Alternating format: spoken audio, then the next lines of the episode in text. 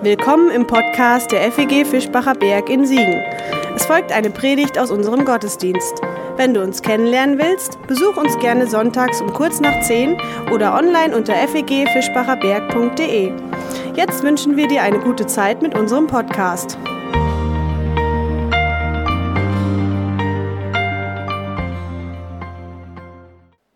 Als sich Jesus mit seinen Begleitern Jerusalem näherte, und nach Bethphage am Ölberg kam, schickte er zwei Jünger voraus und sagte zu ihnen, geht in das Dorf, das vor euch liegt, dort werdet ihr eine Eselin angebunden finden und ein Fohlen bei ihr. Bindet sie los und bringt sie zu mir. Und wenn euch jemand zur Rede stellt, dann sagt, der Herr braucht sie. Er lässt sie aber bald zurückbringen. Das ist geschehen, damit sich erfüllte, was durch den Propheten gesagt ist. Sagt der Tochter Zion, siehe, dein König kommt zu dir, er ist friedfertig und er reitet auf einer Eselin und auf einem Fohlen, dem Jungen eines Lasttiers. Die Jünger gingen und taten, was Jesus ihnen aufgetragen hatte. Sie brachten die Eselin und das Fohlen, legten ihre Kleider auf sie und er setzte sich darauf. Viele Menschen breiteten ihre Kleider auf der Straße aus, andere schnitten Zweige von den Bäumen und streuten sie auf den Weg. Die Leute aber, die vor ihm hergingen und die ihm folgten, riefen, Hosianna dem Sohn Davids, gesegnet sei er, der kommt im Namen des Herrn, Hosianna in der Höhe. Zwei Esel in der Leidensgeschichte Jesu. Und tatsächlich, Esel haben ja wirklich nicht den allerbesten Ruf. Mit einem Esel assoziieren wir eher so negative Eigenschaften. Haben wir ja schon gehört. Störrisch, dumm, faul wie ein Esel. Im Mittelalter nannte man streitsüchtige Eheleute Esel. Und früher gab es so die letzte Bank im Klassenzimmer, das war die Eselsbank. Da kamen die Burschen hin, die nur Eseleien im Kopf hatten. Naja, und ein Eselsohr im Schulheft, das führte dazu, dass mit einem gemeckert wurde. Also Esel genannt zu werden, wirklich wenig schmeichelhaft. In der Bibel sind die Esel dagegen nicht so unscheinbare Statisten, sondern wie hier in dieser Begebenheit, von der Matthäus erzählt, spielen Esel eine im wahrsten Sinne des Wortes so tragende Rolle. Ausgerechnet der Esel ist zum Beispiel mit der Lebensgeschichte von Jesus eng verbunden. Im Bauch seiner Mama Maria reitet Jesus auf einem Esel sozusagen nach Bethlehem, um dort geboren zu werden. Auf einem Esel die Flucht nach Ägypten.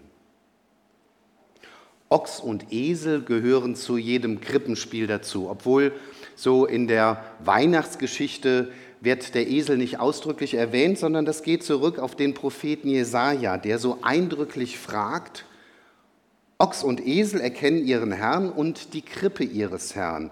Aber was ist mit euch Menschen? Ihr Menschen seid blind für den Retter, während der Esel ihn erkennt.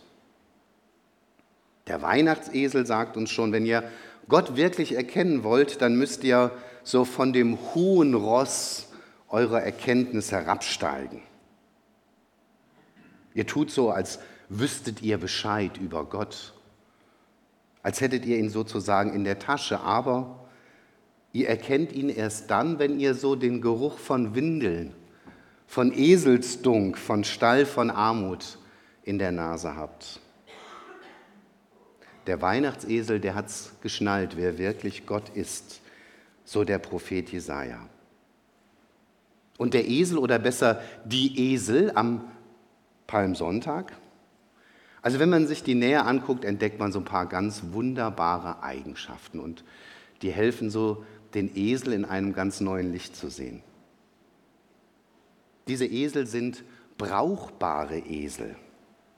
Jesus schickt ja zwei Jünger los in dieses kleine Kaff, sagt ihnen, da werdet ihr eine Eselin und das Fohlen der Eselin finden, bindet es los und bringt es zu mir. Und wenn der Besitzer sagt, hey, was macht ihr denn da, dann sagt einfach, der Herr braucht sie. Aber was hat wohl die Eselin unter ihren langen Ohren gedacht, habe ich mir vorgestellt. Vielleicht sonst brauchen mich die Menschen nur zum Schleppen, zum Abrackern, Weizensäcke, Berge von Brennholz, Krombacher Kisten. Wir sind die Lasttiere, die so die Wirtschaft am Laufen halten. Wir sind doch nur die Proletarier, die Arbeiter unter den Tieren, ohne jede Aufstiegschance. Ey, und jetzt lässt Jesus uns holen.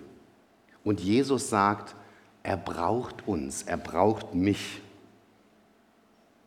Die hohen Herren, die sitzen auf prächtigen Rössern, die wollen Eindruck machen. Also bei denen hat unser eins keine Chance. Aber Jesus braucht mich. Jesus adelt die Esel, indem er sie braucht.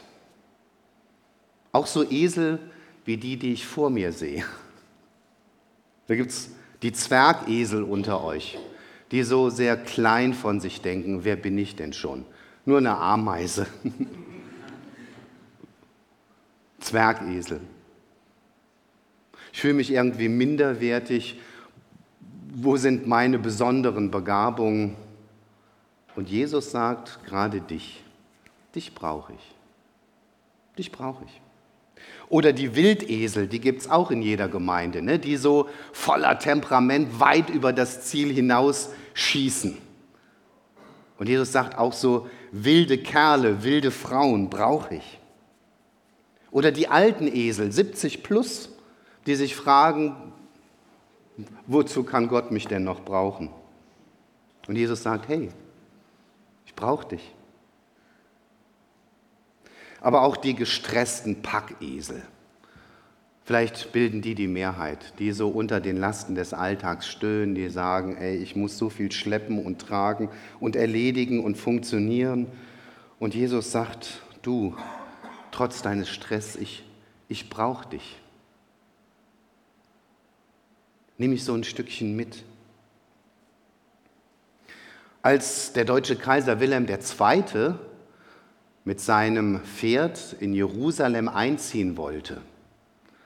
Und Jerusalem war unter türkischer Herrschaft. Da ritt er da nach Jerusalem rein und er hatte dann noch oben, nicht nur auf seinem prächtigen Ross saß er, sondern oben noch so ein Federhelm. Und tatsächlich, man musste ein Tor niederreißen, weil der Kaiser nicht bereit war, sich zu bücken auf dem prächtigen Ross. Jesus macht das völlig anders. Er reitet schildert Matthäus auf einem unscheinbaren Esel. Letzten Sommer habe ich ein schönes Geschenk bekommen, und zwar so eine Picknickfahrt in Frankfurt. Das wirklich nobelste Hotel in Frankfurt hatte so ein besonderes Angebot. Picknick im Palmengarten. Das heißt, erstmal geht man in dieses Hotel, wird natürlich hofiert und dann wird eine Luxuslimousine bereitgestellt mit Fahrer, so richtig, wie ihr euch das vorstellen könnt, in Anzug, mit einem indischen Akzent. Der neueste Mercedes S-Klasse. Und ich sage euch, das war ein geiles Gefühl, so hinten zu sitzen. Tür wird einem natürlich aufgehalten. Picknickkorb mit den feinsten Köstlichkeiten noch dabei auf dem Weg in den Palmengarten. Und ich habe so gedacht, ach nachher, wenn ich aussteige, wahrscheinlich muss ich Autogramme geben. Ich bin irgendwie, fühle mich so prominent in so einem super Auto mit Chauffeur. Jesus fährt nicht in der S-Klasse in Jerusalem ein, sondern auf einem Trabi. Einem Esel kommt er angeritten. Das hätte kein anderer Herrschende gemacht. Wir spielen für Jesus wirklich eine tragende Rolle. Der Esel ist auch ein hörender Esel, man könnte auch sagen ein gehorsamer Esel. Also weder faul noch störrisch, davon wird überhaupt nichts erzählt. Er tut genau das, wozu Jesus ihn holen ließ. Er trägt Jesus, er ist Jesus Träger. Ich finde eine schöne Metapher. Jesus zu tragen, so wie dann ja auch die Jünger nach Ostern die Botschaft von Jesus, von Tod und Auferstehung tragen bis an die Enden der Welt. Sie haben den Auftrag ihres Herrn gehört, geht hin in alle Welt und sie folgen ihm. Und das adelt doch auch uns Esel, dass wir so Träger dieses Namens sind. Christen, wir tragen Christus. Und seinen Namen wie selbstverständlich da in unsere engste Umgebung, in unsere Familie. Tragen wir Jesus. Ins Büro tragen wir Jesus. In die Nachbarschaft tragen wir Jesus. Wie von selber, ohne Krampf. Oder in das Krankenzimmer eines Freundes. Wir tragen Jesus. Vielleicht sind wir manchmal auch so Sanitätsesel wie in dieser Geschichte von dem barmherzigen Samariter, der ja auch den unter die Räuber gefallenen versorgt und dann auf seinen Esel packt und den Verletzten in die Herberge bringt. Manche von uns tragen Jesus und tragen zugleich so einen anderen Menschen, so ein Stück weiter, sind für einen kleinen Moment so ein bisschen Lasttier eines anderen. In orientalischen Ländern werden Esel eingesetzt, um die Karawane, die Kamelkarawane zu führen. Denn die Kamele sind irgendwie doch deutlich orientierungsloser als die Esel, die würden sich verirren. Und es braucht den Esel vorne an der Spitze, der weiß, wo es lang geht. Jede Woche lerne ich neue Leute kennen, die ich so begleite, die mit Fragestellungen zu mir kommen in meine Praxis. Und für mich ist das so auffällig, immer mehr kommen so mit, mit einem Gefühl der Orientierungslosigkeit. Ist es das, was ich beruflich mache, was ich wirklich weitermachen will, soll? Ich weiß es nicht, ich bin unzufrieden, aber ich weiß auch nicht, wie, wie soll ich das rausfinden, was dran ist für mich oder Orientierung in Beziehungen oder überhaupt in dem Leben, in all diesen existenziellen Fragen von Tod, Einsamkeit. Und Menschen sind so orientierungslos, ist mein Eindruck. Und sie brauchen vielleicht auch so Esel wie wir, die so ein Stückchen Wegweisung geben können, die eine Orientierung haben. Im Siegerland gab es einen Eselsbesitzer, der in der Adventszeit immer mit seinem Zwergesel in ein Altenheim gegangen ist. Er hat den Zwergesel mitgenommen, um die alten Leute zu besuchen. Und um die, in die höheren Stockwerke zu kommen, musste er Aufzug fahren und der Esel ist mitgefahren. Ich glaube, ein Pferd hätte das wohl kaum mitgemacht. Das nenne ich mal so Vertrauen zwischen Esel und dem Herrn. Sich so wie ein Esel damals an Palmsonntag auf Jesus einlassen, Jesus tragen, diesen Weg mitgehen, sich einlassen, loslassen, Jesus folgen und auch so zu begreifen, Jesus ist nicht so ein, ein einer, der, der mit der Peitsche führt. Die Zügel, die, die unser Leben auch so in der Hand halten von Jesus her, werden von Händen gehalten, die durchbohrt sind von unendlicher Liebe gezeichnet. Jesus ist einer, der schlägt niemals auf uns ein. Im Volksmund sagen wir so, wenn einer wirklich Böses tut, den hat der Teufel geritten. Und bei Jesus ist das ganz anders. Von Jesus geritten zu werden, geleitet zu werden, da entsteht immer etwas Gutes. Leben, so ganz anders. Ich habe erzählt, dass Matthäus von zwei Eseln berichtet. In den anderen Evangelien ist dann nur von einem Esel die Rede. Das heißt, neben dieser Eselin reitet das oder läuft das Fohlen nebenher. Das ist vielleicht ein Bild auch für, für Menschen, die so mitlaufen, nebenher laufen, die vielleicht auch mitlaufen da, wo es um Jesus geht, vielleicht mit kommen oder eine Zeit lang mitkommen, aber sie bleiben so wie dieses Eselsfohlen vielleicht so unbelastete Lasttiere. Letzten Sonntag bin ich wirklich fast vom Stuhl gefallen in meiner Gemeinde, zu der ich gehöre. Es gibt eine Familie mit einem Mann, die schon seit acht Jahren in die Gemeinde kommen. Die Frau ist unheimlich engagiert und der Mann hat von Anfang an gesagt, ich will mit Christsein und so nichts zu tun haben, aber ich komme mit in die Gemeinde, weil ich unsere Kinder und andere Kinder mitbetreue, so im Kigo, so die praktischen Arbeiten. Acht Jahre lang macht er das schon. Ein ganz vertrautes Gesicht, aber im Gottesdienst sitzt er nie. Und letzten Sonntag steht er auf einmal auf, stellt sich vor die ganze Gemeinde und hat dieses Büchlein dabei, Jesus unser Schicksal, ist ja schon äh, 50 Jahre alt von Wilhelm Busch. Und er erzählt genau das. Ich will, wollte ganz bewusst nie was von Christsein wissen. In die Gemeinde bin ich mitgegangen wegen meiner Frau und wegen der Kinder, ist ja ganz gut. Acht Jahre lang. Und dann sagt er, und jetzt hat mir meine Frau dieses Buch gegeben. Ich habe angefangen drin zu legen, lesen und ich sage euch was, die Zeit, wo ich damit nichts mehr zu tun haben will, ist um. Ich bin noch nicht ganz so weit, mich auf diesen Jesus so ganz einzulassen, aber ich bin gerade mittendrin. Ich finde es total ermutigend. Acht Jahre läuft jemand mit. Und dann auf einmal passiert was sowieso meine Grundüberzeugung, dass wir viel offener sein dürfen, dass Menschen mit uns mitlaufen. Wir haben ja oft diese Vorstellung, jemand darf dann in die Gemeinde kommen, wenn er sozusagen den Grundkurs für christliche Esel absolviert hat, die Prüfung erfolgreich bestanden, bestimmte Fähigkeiten, Lebensweisen und so weiter nachweisen kann, dann darf er dabei sein. Ich bin völlig anderer Meinung. Komm einfach, sei dabei, leb mit uns, bring dich mit ein. Wer sagt, dass in so einer Band nur Leute mitsingen oder spielen dürfen, die wiedergeboren sind?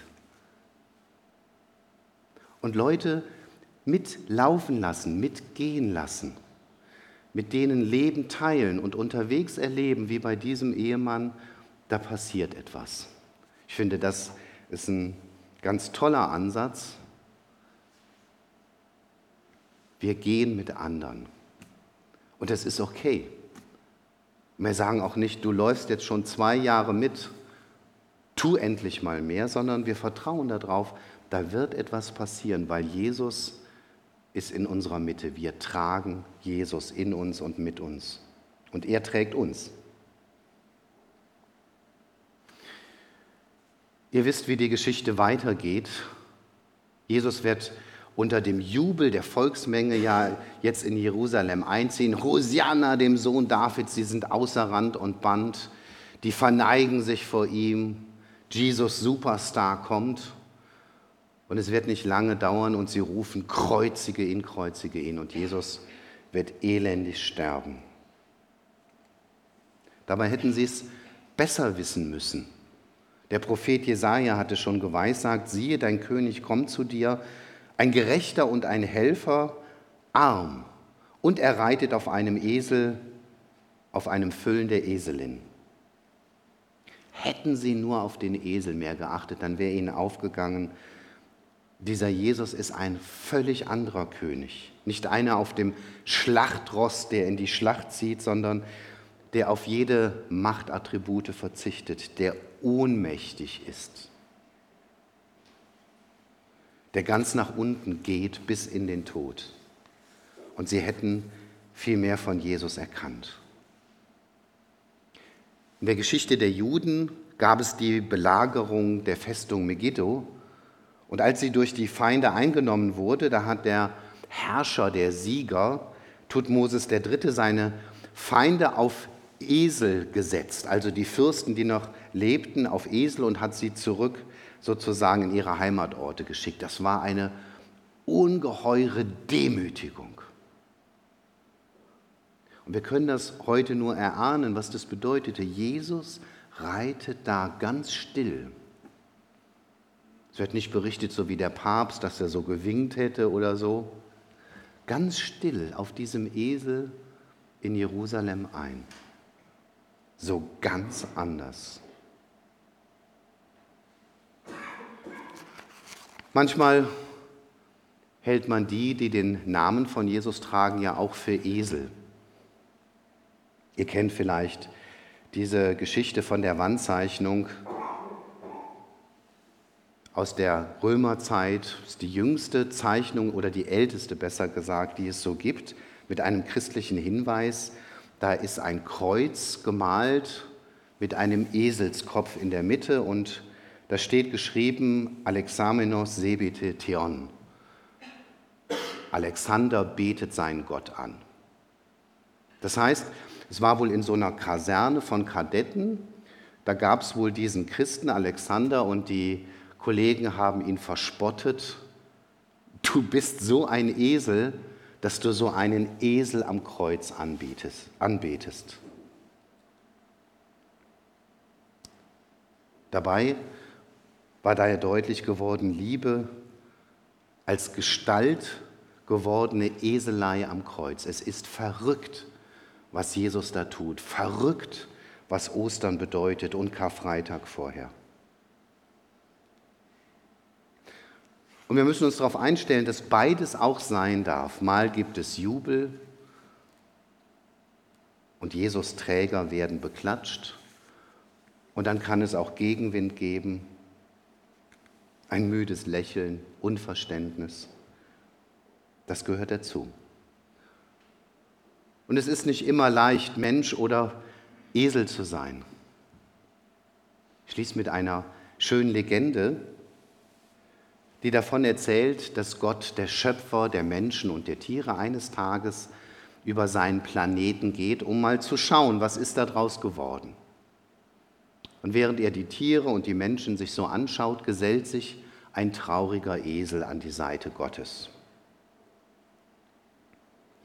Mit ergeben angelegten Ohren klagt er dann Gott sein Leid. Gott, du hast ja, mich als Esel so geschaffen, dass ich die allergeringste Rolle spiele. Ich habe keine spitzen Zähne wie der Löwe, ich habe keine scharfen Krallen,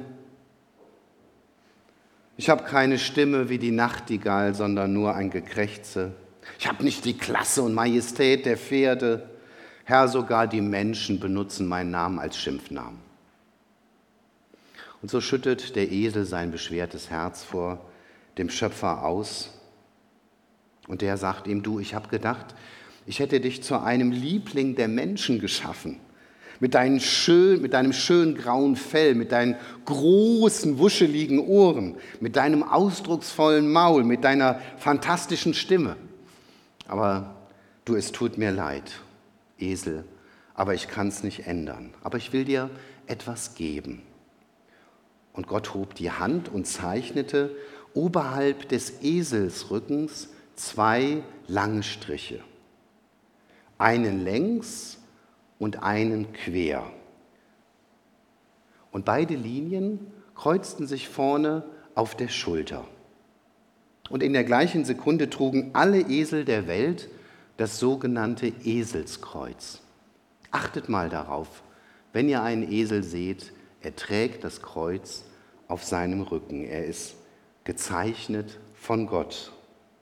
Und der Esel hat gestrahlt, denn das war die größte Auszeichnung, die er sich nur vorstellen konnte, das Zeichen des Kreuzes auf dem Rücken zu tragen. Jetzt begann er zu begreifen, dass Gott wirklich die Esel liebt. Uns Esel und die biblischen Esel. Amen. Das war's für heute. Um keine neue Folge zu verpassen, kannst du den Podcast einfach auf deinem Smartphone abonnieren. Mehr Informationen findest du unter fegfischbacherberg.de. Wenn es dir gefallen hat, lass uns gerne einen Kommentar oder eine Bewertung da und sag es weiter. Tschüss und vielleicht bis zum nächsten Mal.